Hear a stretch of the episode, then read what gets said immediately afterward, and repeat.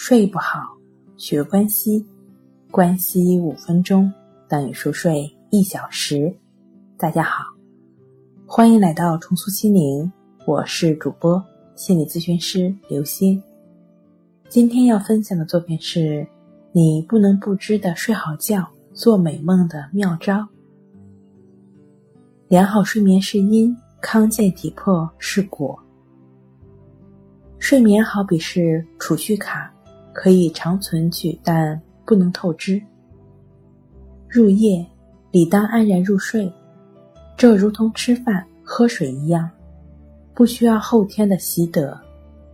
然而，就是这种先天性的行为，却让很多成人苦不堪言，开始羡慕婴儿般的酣睡。睡眠问题呢，常常伴有注意力不集中、记忆力下降等等。据研究称，七十多种疾病与长期失眠有关联。睡眠是影响人类寿命的因素中最重要的一项。世界卫生组织调查显示，居民睡眠障碍在我国高达百分之四十二点七。睡眠是情绪的镜子，睡眠可以缓解身心疲劳，修整身体的各项机能，保持身心活力。健康心理与良好睡眠息息相关，它能映射出我们情绪的变化。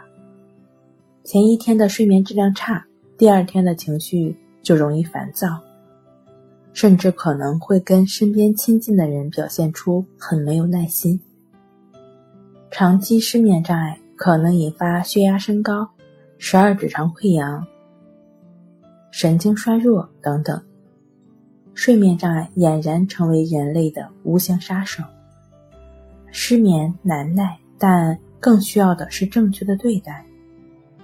把睡眠当成重任，玩会电子产品再睡，忍受失眠等消极的对待，都可能使这个蛀虫不断的泛滥。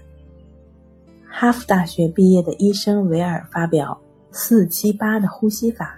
能使人在六十秒内进入睡眠状态，共三个步骤：首先吸气四秒，再憋气七秒，最后再呼气八秒。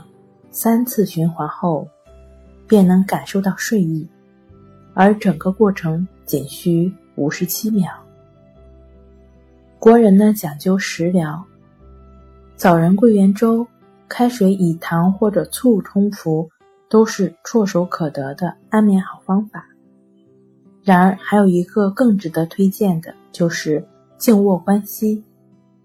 躺在床上，观察呼吸的进出，不去纠缠自己睡不着或者任何的情绪，只是平心静气的放松的过程，就只是很自然的、很简单的去感觉鼻孔处的一呼。依稀，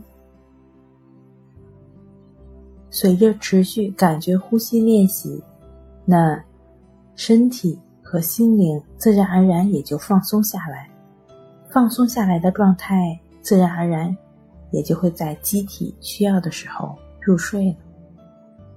张开怀抱，拥抱睡眠，关息五分钟等于熟睡一小时。好了，今天跟您分享到这儿。那我们下期节目再见。